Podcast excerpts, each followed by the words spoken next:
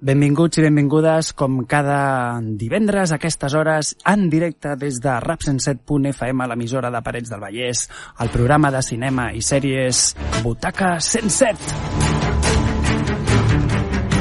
Quina calor, eh? Quina calor! Això és una calor de pel·lícula. Ara és el millor moment per anar a una bona sala de cinema amb crispetes, amb aire condicionat i gaudir d'una bona pel·lícula. Però si ara mateix no podeu fer això, el que us recomanem és que també us poseu frescos i fresques i escolteu el nostre programa Butaca 107. Què tal, companys? Com estem? Eh, saludem a Nexus. Hola, Nexus. Bona tarda, senyors. Bona tarda. Ricard Ah. Kenobi, bona tarda. Bona tarda, capità. Avui més capità que mai. Sí, jo anava a dir alguna cosa, però m'he callat. esperem, esperem, un esperem, moment, esperem, un esperem. moment, perquè si no... Vinga.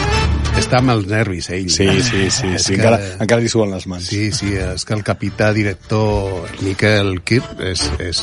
Bueno, bueno, continua, continua. Bueno, de fet, és capità. l'únic- és l'únic cineasta entre nosaltres? Sí, sí, jo crec que sí. Bueno, tu també tens els teus minitos. Sí, però no ha aconseguit el mateix reconeixement. Però a mi, si em feu la pilota, us faré bones crítiques. Vinga, va. Bé, doncs, eh, un programa que enmig d'aquesta calor es porta bé amb la l'aire condicionat de la ràdio Ai, sí. i que ens permetrà, doncs això, repassar les millors notícies, les millors estrenes i alguna que altra curiositat a la nostra secció de Videoclub Cutré. I també moments eh, d'exaltació i d'eufòria Per lo de Chanel. per lo de Chanel.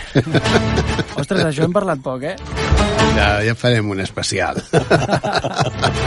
eh? Us heu adonat que avui anem als 3 de negre?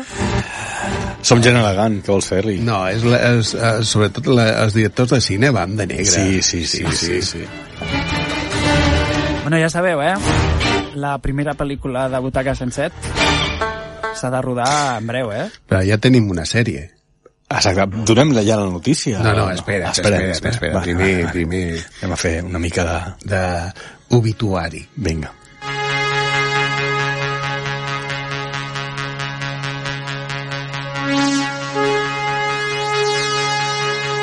Aquesta música ho diu tot.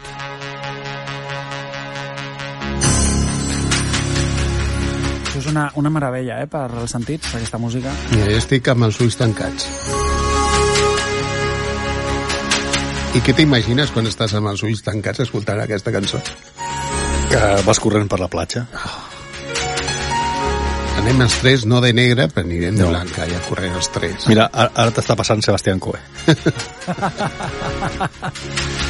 Nexus, es quedem enrere. Sí, jo crec que sí. Jo m'imagino un munt de màquines i amb el compositor allà... Oh, com ho passaria aquest home? Buah, va ser un pioner, un pioner de l'electrònica. Totalment, sí, sí.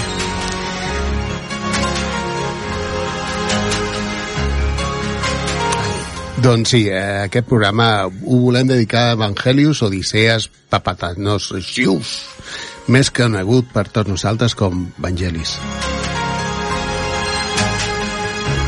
Ahir el compositor grec va morir, bueno, va morir el dimarts passat, encara que amb 79 anys, encara que la notícia ha sortit ahir, que s'ha tractat del Covid. Vangelis va ser l'autor pioner de la música electrònica i ambiental. Va destacar per composicions amb bandes sonores que escoltarem aquesta tarda com Carros de Fuego, guanyador de l'Oscar. Senyors, aquí parla Blaner, Runner, aquí parla Nexus d'ell. Desaparecido, La conquista del paraíso 1492, la serie Cosmos o la famosa El año que vivimos peligrosamente, peligrosamente a, el Mel Gibson, si us recordeu. Sí. Era molt bona aquesta pel·lícula. Però sempre la seva música era tenir el seu característic so envolupat, fruit de l'ús de sintetitzadors analògics dels anys 70. És una música molt especial. I es va nodrir, que per això és diferent al, al Vangelis, amb música grega folclòrica i la música coral de religió ortodoxa. I visca de New Age per tots els que van viure aquella època. Visca, visca. Bueno, avui eh, escoltarem una miqueta, no?, de música d'Evangelis. Sí. Estàvem per una altra cosa, però va haver un canvi de, fet- de, de fet- guió. De, de, de fet, ja teníem la música d'Evangelis posada Sí. sí. avui perquè anàvem a parlar d'un altre tema i havíem ficat de les 3 o 4 cançons que havien de sonar, dos ja eren d'Evangelis. O sigui que ens ha anat bé. Bueno, bueno, no, en fet, la bé, veritat és que bé, ja bé. teníem la feina feta. Bueno, ho tractarem al respecte, però... Sí. Però, escolta'm, a passar-ho bé amb Evangelis. I tant. Igual que ens, eh, ell ens ho va fer passar bé amb les seves bandes sonores i que les tindrem per tota la història. Doncs vinga, continuem amb més notícies. Anem a la notícia important, capitán. Sí, capitán, posa el tràiler ja. Vinga. Uau, uau, ho he vist ara en el guió. Ah, no ho havies Sí, vist? és que, si no se'l prepara mai. Escolta'm, drets. On està el Vinga. Estem drets... Ai, ostres, no va el vídeo. Foto, foto, foto. Espera, espera, espera. Estem adorant Adorant a un guanyador d'un gran premi, el nostre capità Miquel Kirk. I és que el Consell Audiovisual de Catalunya ha atorgat el primer premi de cicle mitjà superior de Catalunya a la sèrie Stranger Class 11, realitzada pels alumnes de l'escola Els Vinyals de Lliçà de Vall, dirigida pel gran Miquel Kirk. Bravo! Un pot tenir el Goya, però... Tu has tocat molts premis, Però no, però no has guanyat no cap. és el mateix, no és el mateix. Ha arribat el capità Kirk, t'ha passat la mà per la cara, Totalment. i el tio amb les... Director novell. Novell, la Novell. primera, la primera sèrie. La primera sèrie- Primera participació. Primera participació. Va, el tio guanya. En quatre canyes ha fet una sèrie amb els seus alumnes i el millor de tot és que ell la idea seva la té molt dintre, dintre seu. És agafar els nens i fer que els nens disfrutin del cine.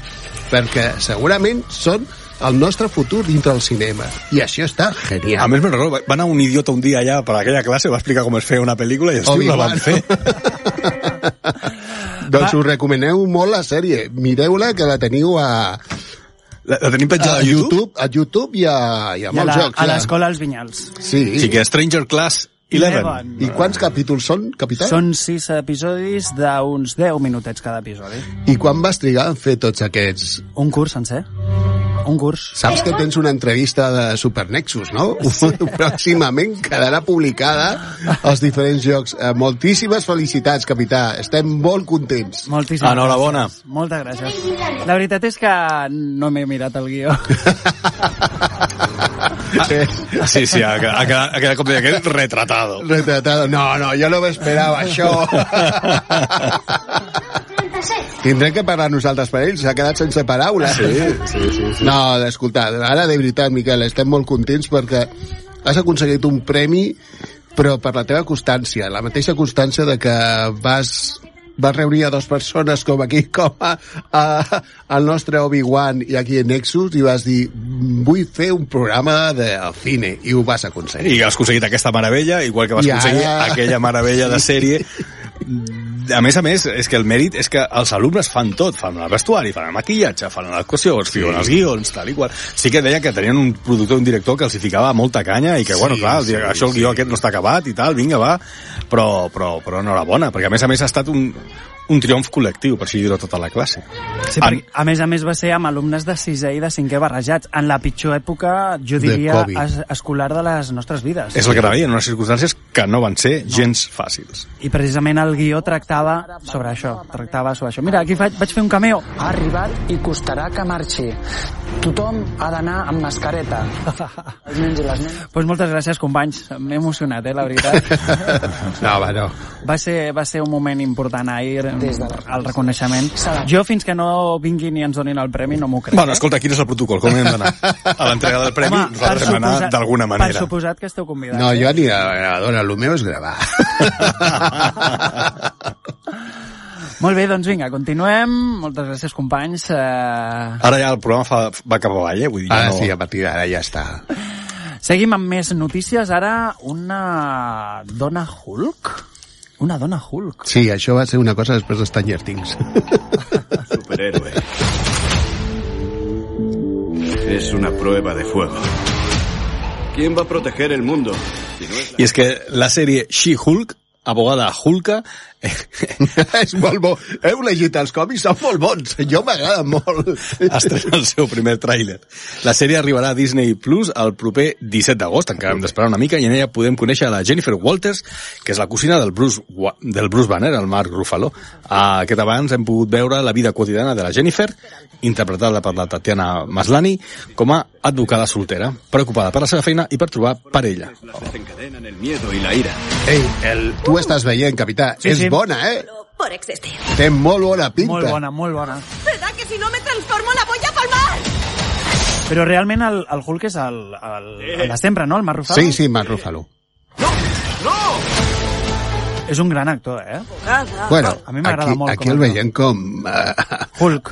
Hulk. De moment, aquí surt com Hulk. A mi és el superheroi que més m'agrada. A És mi que ja, també. ja m'agradava el Lou Ferrigno quan feia aquella sèrie. Sí, ostres, M'encantava. Parlarem d'ella un dia d'aquests. Parlarem de les d'aquestes sèries que no van triomfar. Lou Ferrigno. Bueno, aquesta va triomfar. No, no. Però n'hi havia algunes que no, però pa- aquesta és molt bona. Narcisistas y huérfanitos, por lo visto. El capità, quan es queda així mirant... Sí, és que la sèrie és bona. Que la sèrie és bona. Sí. Algun dia tindrem el Twitch i veurem les imatges, però encara es faltarà. Jo, si voleu, giro la pantalla, eh? Jo... No, no, no, no se't veu gaire intenció de girar cap pantalla, eh? Doncs eh, més notícies i tornem a escoltar Evangelis. És que queda molt bé per la notícia que donem. Uh, jo m'agrada. I a partir d'ara posarem... Moltes vegades podem donar la notícia i posar la música. Jo no és per, no és per uh, dir-ho, perquè sempre sembla que ho digui, però és un dels meus eh, compositors favorits, però de, tot el, de tots els temps, eh? Va, a veure, Hans Zimmer o, o, o Ennio Morricone que o Han, aquest? Hans Zimmer té moltes coses d'Evangelis, encara que no ho sembli, eh? És que és alemany i és molt europeu, també. Però els sintetitzadors, Sí, l'ús dels sí, sí, sintetitzadors... sí, tens raó. Tens una raó. Doncs parlem del Festival Docs de Barcelona i sisplau, aneu, aneu, o si podeu mirar al cine a Filmin, que es donen tota la programació allà, mireu-la, sisplau. Aquesta setmana ha començat el Docs Barcelona amb el seu 25è aniversari.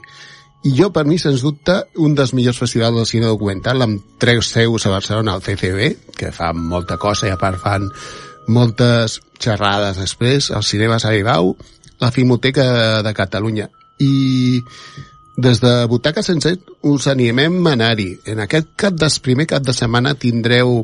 Mira, el dissabte, si voleu, podeu veure Minamar Diaris, que és una, sobre la denúncia col·lectiva de les atrocitats d'un general a Minamar. El diumenge n'hi ha una que està molt bé. Robin Bank. Us recordeu Enric Duran? El Robin Hood de català que va robar un mig milió d'euros als bancs mm. i els va donar projectes? Uh, no. Doncs va ser Me'n notícia... recordo el del 2000. millet, que, però... Doncs aquest va ser bon abans i el tio va enganyar a, la, a, a, la, a tota la banca i va arribar a aconseguir mm, mig milió d'euros déu nhi però simplement falsificant els, els, els contractes de feina i coses d'aquestes, i va anar aconseguint-ho. També, avui, llàstima que potser no arribeu, però teniu Fire of Love, que és l'èpica història d'amor de Cat i Maurice dintre dels volcans. Van a tots els volcans i filmen allà. I Terror Contagion, una pel·lícula que parla són 25 minuts sobre Pegasus abans de començar a escoltar-ho aquí. Enteneu? Podeu, com he dit, gaudir aquest festival a plataformes DocMe, que és la mateixa del documental, i a Filmin. Eh, us ho recomana. És un cinema diferent en temes impactants i que són temes moltes vegades silenciats. L'altre dia vaig veure el silencio de Topo sobre eh, l'Òscar Snyder eh, Schindler de, de, de Guatemala, un, eh, un periodista, Elias, Elias Barahona, d'una pel·lícula dirigida per Atare Anais Taracena, increïble. Increïble com un periodista es va infiltrar dintre del govern de Guatemala amb tot allò que eren els exèrcits d'aquests policials i com ell no va donar notícies a gent per, perquè s'anés de seguida perquè li anaven a matar. És que és, és apassionant aquest gènere, el gènere del cinema documental. Sí. Sí. Abans ho comentàvem a l'oficina, Sí. a la A redacció. la nostra redacció està Ah, Exacte. Que hi ha, hi ha el que és el reportatge pur i dur de notícia, de, de, notícies i, i, aquest, i, el, i el documental va des d'aquí fins a gairebé la frontera amb el cinema, que podria ser pues, com el cinema verité, aquest d'Alcarràs o... O sis dies o sis dies corrents, corrents, o la sí. peste, o hi alguna d'aquestes. hi ha tot aquest ventall uh, de, de propostes i de, de, de temes que toca el cinema documental i de manera d'enf- de- d'enfocar un fet noticiable o, o una notícia Jo verídica. per això dic que, que jo per mi últimament és el cine amb el qual m'ho passo millor, que és el cine documental. Per això començo a veure el cine documental que realment mereix la pena. ¿Qué pasa, cielo? Què passa? Doncs després del cinema documental anem a repassar quina és la taquilla. ¿Recuerdas el truco que te enseñamos? I aquesta és la número 5. El número 5 eh, tenim Ojos de Fuego de Keith Thomas. ¿Estás bien, Charlie? Ha vuelto a pasar. Aquesta la van comentar la setmana passada, també. Sí, sí, sí, i, i, i és, ja us vaig dir que Ah, del di- Zac Efron. dintre, dintre el que n'hi és uh, el, fi- el cine de por, el cine de, de, de terror, és una cosa diferent, encara que és, és com la, la, la següent pe- pel·lícula que parlarem, són pel·lícules mig independents, però que realment estan arribant al públic. Si la cogen, Sí, la sí, sí. encerrarán en una jaula. Charlie. Le harán pruebas el resto de su vida. Doncs Doncs interessant proposta, la Sí. número 5 i la número 4... continua una pel·lícula que jo, de veritat, que pensava que no tornaria més de dos, dos caps de setmana. El hombre del norte, eh? de Roger, de Robert Edgers. És un altre indie que, mira, uh, fent aquest, aquesta màster, mm, aquest blockbuster, doncs mira, al final el, està dalt i porta ja unes quantes setmanes. Que es vegi que el mainstream ben fet la gent aniria a veure també. ¡Te salvaré, madre! ¡Te mataré, Fione! Jo és que veig el trailer d'aquesta pel·li i me'n vaig directament a Juego de Tronos, eh? Te mataré, Fiona. I vikingos. Vikingos. Sí, té, té més de vikingos que de Juego de Sí, Tronos. potser sí. ¿Qué te ha traído a esta tierra? Doncs aquesta és la número 4 i la número 3, la gran sorpresa de les últimes setmanes. Doncs aguanta i resisteix el Carràs de la Carla Simón. Uh, aquesta setmana s'ha situat al número 3 i la veritat és que és una alegria veure que que té recorregut la pel·lícula, que no desapareix en, en un cap de setmana i ja porta, que, que, crec que aquesta és la tercera Tercera, setmana i sí, sí, sí. número 3 compet, competint amb, amb, amb pel·lículons que no, no, no ho té fàcil. Eh? Blockbusters per tot arreu. I aquesta setmana encara està a, a dalt, eh? Mm, eh, veus que està el número 2, número 2, número 2 durant tota la setmana. Després arriba el, el cap de setmana Canvia el i, públic i, i- els, i la que va a número 2 és una cosa com aquesta. La número 2 és, eh, pues, eh, què voleu que us digui, una pel·lícula que ha pujat un altre cop, em sembla. Sí, és que es manté. Sonic 2, la pel·lícula. Però per què? Perquè no n'hi ha moltes més per nanos. Si No hi ha molta doneu- oferta, no? No n'hi ha molta oferta. Llavors els nanos van al cine per disfrutar també. Si nosaltres li donem més pel·lícules, segurament anirà amb propaganda suficient, doncs aniran, però si continua aquesta, sempre veuran una i aniran a veure aquesta. Mi- Mira, Cantadors. Ostres, Allò va estar 5 mesos a... quantes vegades van parlar de cantadors, no? Sí, sí, sembla que cada setmana anava a ser l'última, però és el que dius, és que clar, a- al final els nens volen anar a veure alguna cosa, i si no hi ha una altra cosa, doncs és el que trien. I la número 1 pel·lícula que han anat a veure molts nens, molts Sí, nens, sí, sí, sí, sí. No podem que sí, dir que sigui cap sorpresa, és Doctor Strange en el multiverso de la locura, del Sam Raimi. Y no sabemos quién o qué lo... i no els ha fet por, eh? Això m'han dit. Sí, jo conec una nena molt poruga que no m'ha dit que, tingui, que hagués passat por. No. Virgin tenía sus teorías. Guanyadora d'un premi també del Consell Audiovisual de Catalunya. La teva filla, a lo millor és la teva filla, a lo millor. Podria ser, podria ser. L'heu vist ja? Ella ha anat a veure-la, va anar No amb les ser. amiguetes. No pot ser. A mi no em van convidar. Això va passar com Batman. Tu profanación... També et dic una cosa, no és una pel·lícula que em cridi gaire, però... No, jo sí que és un Sam Raimi. Mm. Sí, que a veure. A part, diuen que a, ara, no és per fer propaganda, diuen que l'estan fent aquí al, al, al, als cinemes Òscar Granollers, que es veu que tens tota la pantalla, que va, hi ha una, una cosa que veus un llampec per tot hi ha, arreu. Hi ha una nova sala, ara no, no recordo la tecnologia, Sí, no no, és. Atmos, és No, una és cosa una més, altra, sí. més avançada, que és encara com més envolvent. Sí, sí, jo aniré a aquest. Jo, a veure si la setmana que ve parlem. Jo crec que aquest és el camí eh, de les sales Sí, de cinema. sí. El Tom Cruise, el Tom Cruise ho ha dit aquests dies, que ell només cinema, cinema, cinema, no plataformes, però si els cinemes no oferten una altra cosa... Home, jo me'n recordo que vaig anar a veure 1917 al cinema Oh, i vaig pensar, ostres, És que era una pantalla tan petita, estava a la fila 10, dic, és que la tele de casa meva és més gran que això. És que, clar, Clar. clar no pot ser. No pot ser, no pot No ser. pot ser. No pot, és que, clar, si un veu, com jo he vist, i algú a lo millor veu aquesta tarda Maverick, és increïble. Algun-. Aquests avions, no vull dir res, escolta'm, algú que ha guanyat algun premi, que a lo millor va veure... Clar, és que hem perdut caché, ara ja no ens conviden a les estrenes de les Nosaltres, no, pel·lis. ja I a part, sembla que anirà amb el director de la pel·li, o sigui que... Bueno, queden entre directors.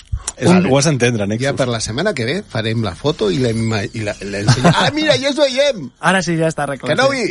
Estem allà! Està arreglat.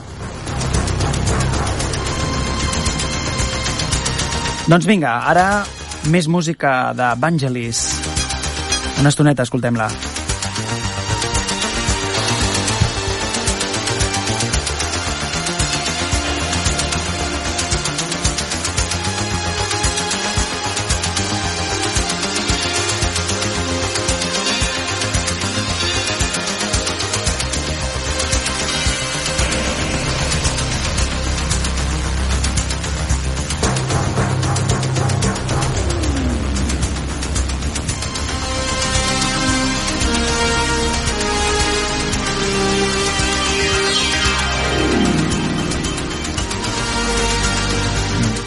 Doncs anem a explicar per què, per què havíem triat Vangelis i en, en, hi ha hagut aquesta alineació d'astres primer. És que el tema que volíem tractar avui era sobretot el cinema documental i pel que sigui Vangelis, la veritat és que aquest tipus de música va fer la música d'informe semanal, de, Sí, ben portada. en portada i era, eren sintonies de programes, bueno, això, com de documentals, de reportatges d'actualitat i pensàvem que era una música que, bueno, quadrava molt. I ja ho teníem fet, de fet, i és que ja ho teníem fet i ja succeït el que ha succeït, així que, bueno, Vangelis sí, que estàs en los cielos. sí, sirva com a homenatge. Estem alerta al que passa en el món. De vegades- I de vegades ens anticipem a la notícia. Ens anticipem. La veritat és que aquest home està molt desaparegut, eh? Està molt desaparegut. Sí, la seva època ja, va, ja havia passat. Sí, eh, va acabar amb el Greco. Crec que va fer la pel·li del Greco sobre el 2000, després va fer... Ja feia concerts, ja directament, i feia algun disc que per allà suelto. Jo quan, quan penso en Vangelis, després també me'n recordo del Jean-Michel Jarre. Sí, sí, són un estil. Eh, un són- estil. eh? El que passa és que el Jean-Michel Jarre és No, més no, era més- monòton i no tan Sí, sí, innovador. sí, sí. Això també és veritat. Farem un d'aquesta època, amb Michael Nyman, eh, el que vosaltres acabeu de dir. Jan, ha- Jan Hammer, sabeu qui és el Jan Hammer? Sí, i a Michel Yard, també podem focar... eh, Alan la- Parsons, ja veig aquí. Sí, sí, Alan Parsons, eh, el que parlaven abans, tenim Lady Halcón, o sigui que la New Age va... va... Mike Oldfield. Mike Oldfield, oh, l'exorcista, ja ho teníem allà directament. Tenim molta música d'aquest tipus. Doncs parlant d'això, em sembla que teniu per aquí un joc, no? Que bé, que bé, però que bé. Que- que sí. És que, és que encaixa la primera. Jo no sabia com fer-ho. I ha fet a la primera. És que, Hòsties. és que es nota que té un premi. Clar, clar. Que per això el donen premis amb ell. doncs sí, uh, anem a jugar una mica a les endevinalles. Vinga, va. Creieu que seríeu capaços de dir a quines pel·lícules corresponen aquests sons? Ara es poden pintar.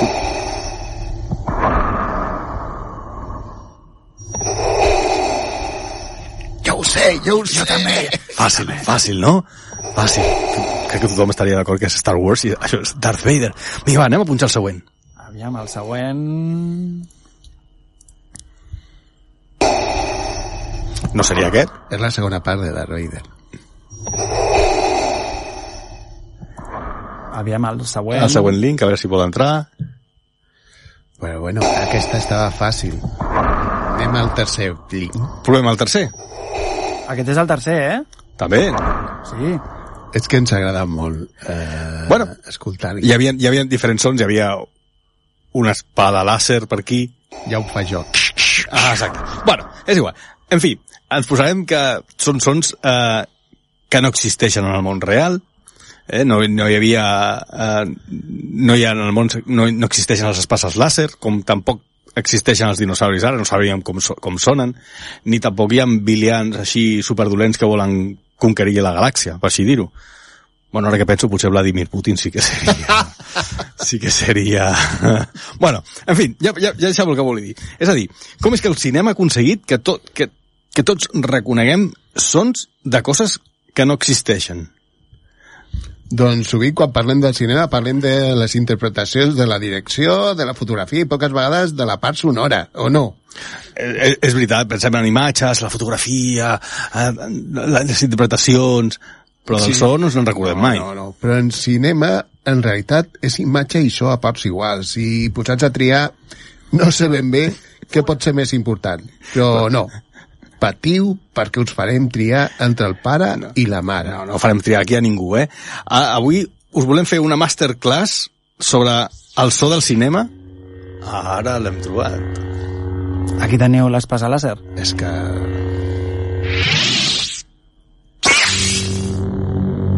La vermella. Eh, aquesta és la bona, eh? Po- Pots posar la púrpura del, El Samuel L. del Jackson. Samuel L. Jackson, sisplau. Aquesta no la tinc. Doncs av- avui farem, farem una masterclass sobre el so del, ci- de, al cinema i, i us volem recomanar, això sí, un documental sensacional que tot cinèfil l'hauria de veure.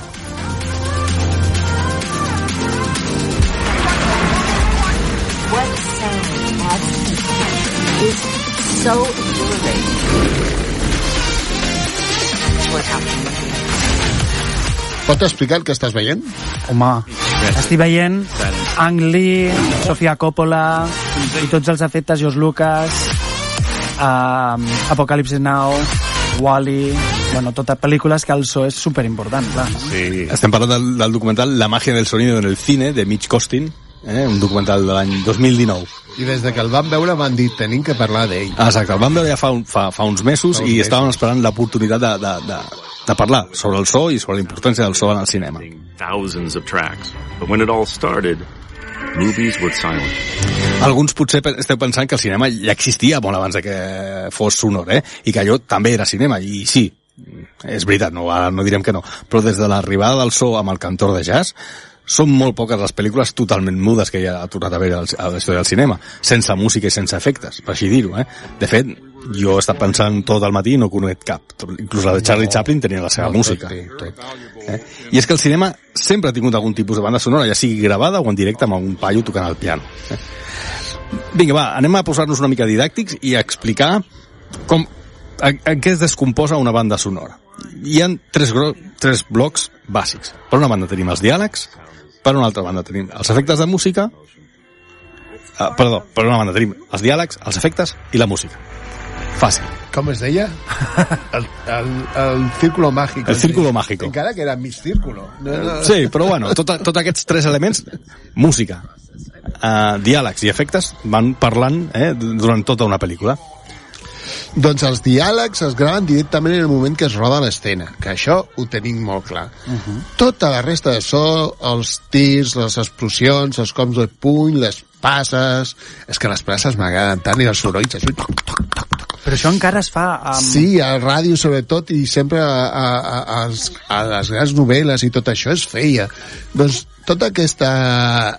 Tota, tot això és recreat en un estudi, però fins tot una gran part dels diàlegs són recreats més tard en un estudi en un procés que es diu ADR, que potser aquí el company sap més que nosaltres. Automatic Dialogue Replacement. És que ho sabia. Eh, Estava és que és que he fet els Et deures, jo- jo- passe, jo jo, sí sempre que- et dono els passes Jo sí en que, el moment. jo sí que, és a dir, quan rodem una pel·lícula tothom pensa que tot allà està rodat, els sons, els, els dispars, les explosions, tal i qual. I realment quan es roda una pel·lícula es graven algunes veus d'algunes interpretacions, de vegades no totes, i tota la resta es recrea, és artificial, no existeix, no és veritat. Ni els trets, ni les explosions, ni el soroll del paper que cau al terra, res. Us asseguro que fent una sèrie aquestes tres condicions les he hagut de complir. Ah, ah, doncs tenies que haver vist primer aquest El documental. documental. I et recomano, tant, encara que us puc agradar o no tant, la pel·lícula 3, allà també veieu tot això. Sí, es veu molt clar. Es, molt, es veu molt clar. I el que dèiem, de vegades el, el, els diàlegs doncs, no es poden aprofitar, no són clars, no pots col·locar un micro segons a on, i llavors s'han de fer aquest ADR, és a dir, un doblatge, el que nosaltres coneixerem com un doblatge. És a dir, fins i tot aquella actuació que a nosaltres ens sembla que allò està agafat en directe, en realitat potser és un doblatge, en realitat. Eh? Després eh, tenim la part d'efectes de so, que estan dividits en efectes especials, és a dir, tot allò de coses que no existeixen i que ens hem inventat, per, com ha de dir, no sé, l'espasa làser, eh? o la respiració del Darth Vader que hem, que hem, que hem escoltat. Eh? I els enginyers de so graven les coses més disparatades que us podeu imaginar, i les distorsionen, les, les superposen, els hi donen la volta per dalt i per baix, fins a aconseguir sons únics. Per exemple, el, el so dels avions de una pel·lícula que anirà a veure el, el Capità Kirk d'aquí una estona. Jo crec que sí. I a, aquest so, Sí. que a mi, jo el tinc aquí a la, a la meva Sí. memòria des de l'any 86, que és Sí. quan van estrenar la peli. Sí. Però no sé si vosaltres en recordeu que hi ha un disc de Bon Jovi, Cosmos. no sé si us agrada Bon Jovi o si Sí. escoltat. En el New Jersey, crec que és, la primera cançó comença amb sons d'avió. Jets. Ja.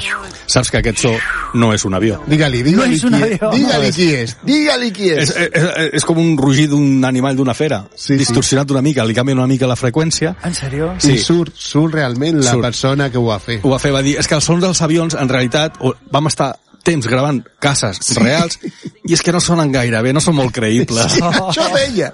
Està molt bé per això, l'enquesta. I ho vam substituir pel so d'un animal Distorsionat. distorsionat. Que fort. També, també tenia que el que es coneix com a foley, que tots són aquells sorolls que imiten el que hem parlat abans, les passes d'una persona, sorolls d'objecte, etc. Com, com es feia amb les telenovel·les. Jo ho passava molt bé. Te'n recordes allò, la ràdio, no sé què, tal i qual. I... El tercer element són els ambients que també són molt importants per donar credibilitat. El que ha fet fa, un, fa una estoneta aquí el nostre amic. El soroll de fons d'un hospital, no, ni una ciutat. Doctor González, doctor González. Com ens agrada.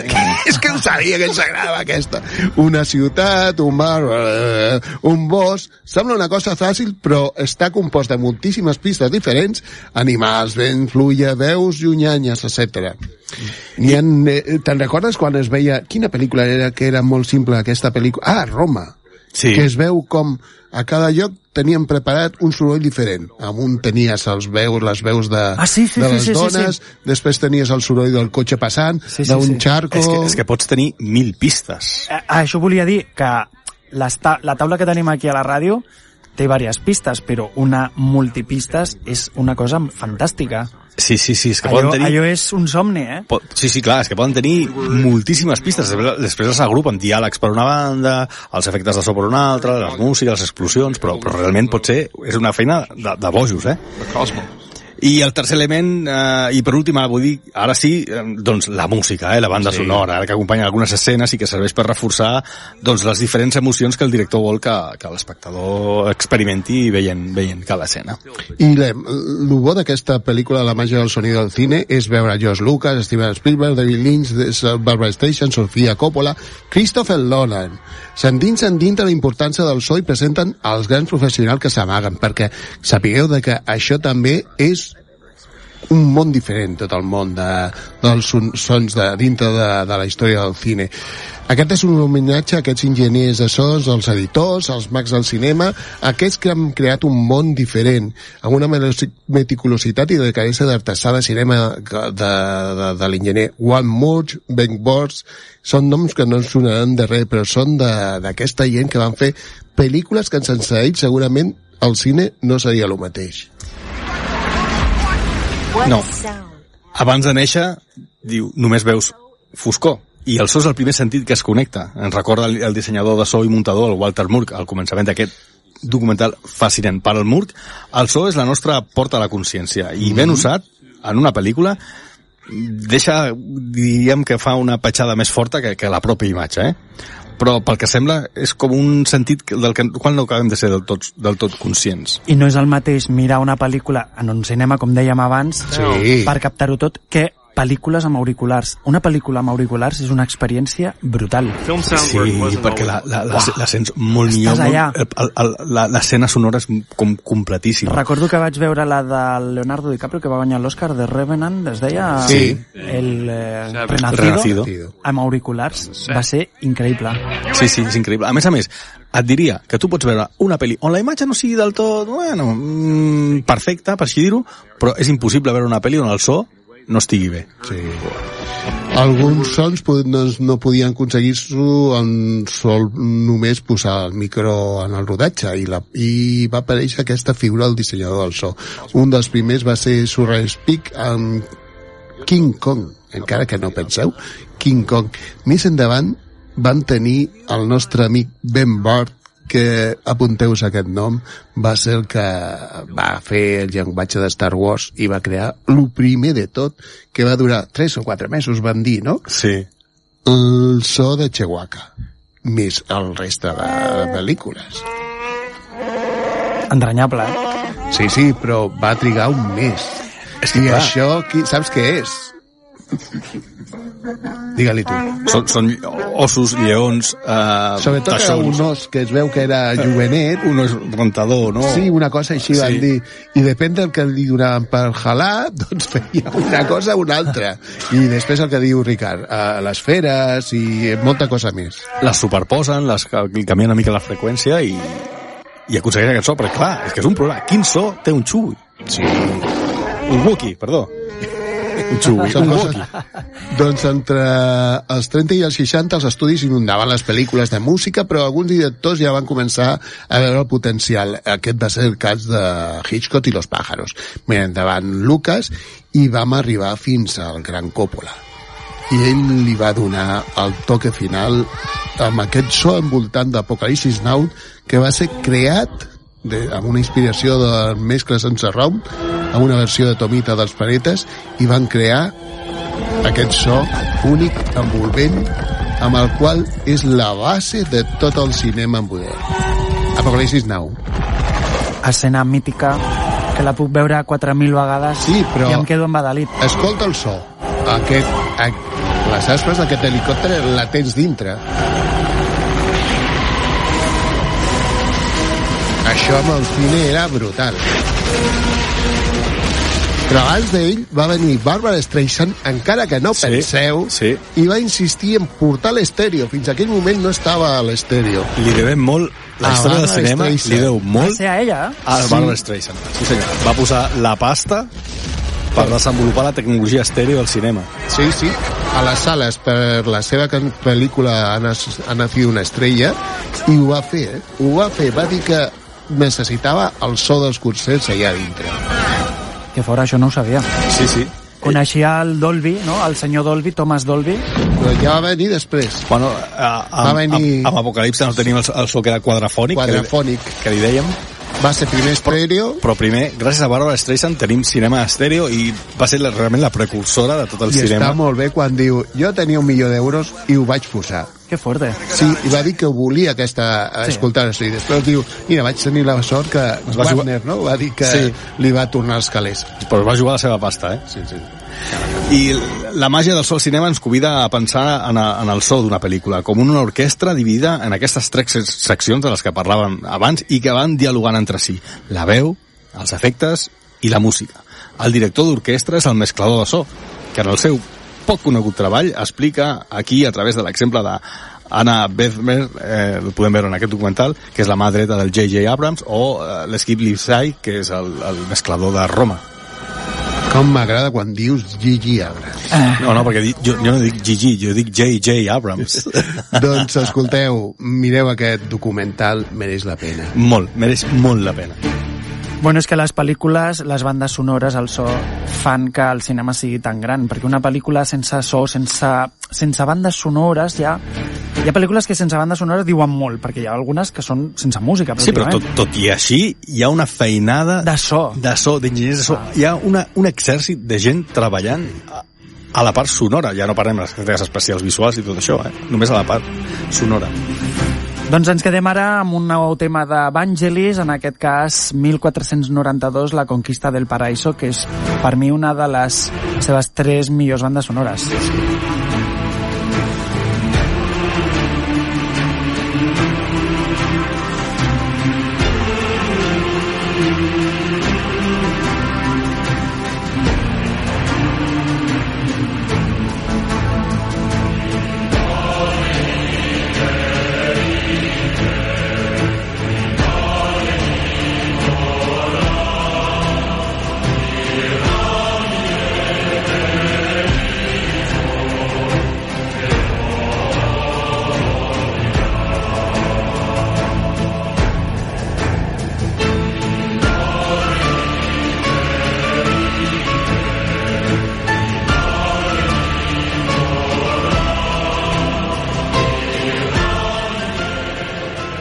Butaca 107, el programa de cinema de 107.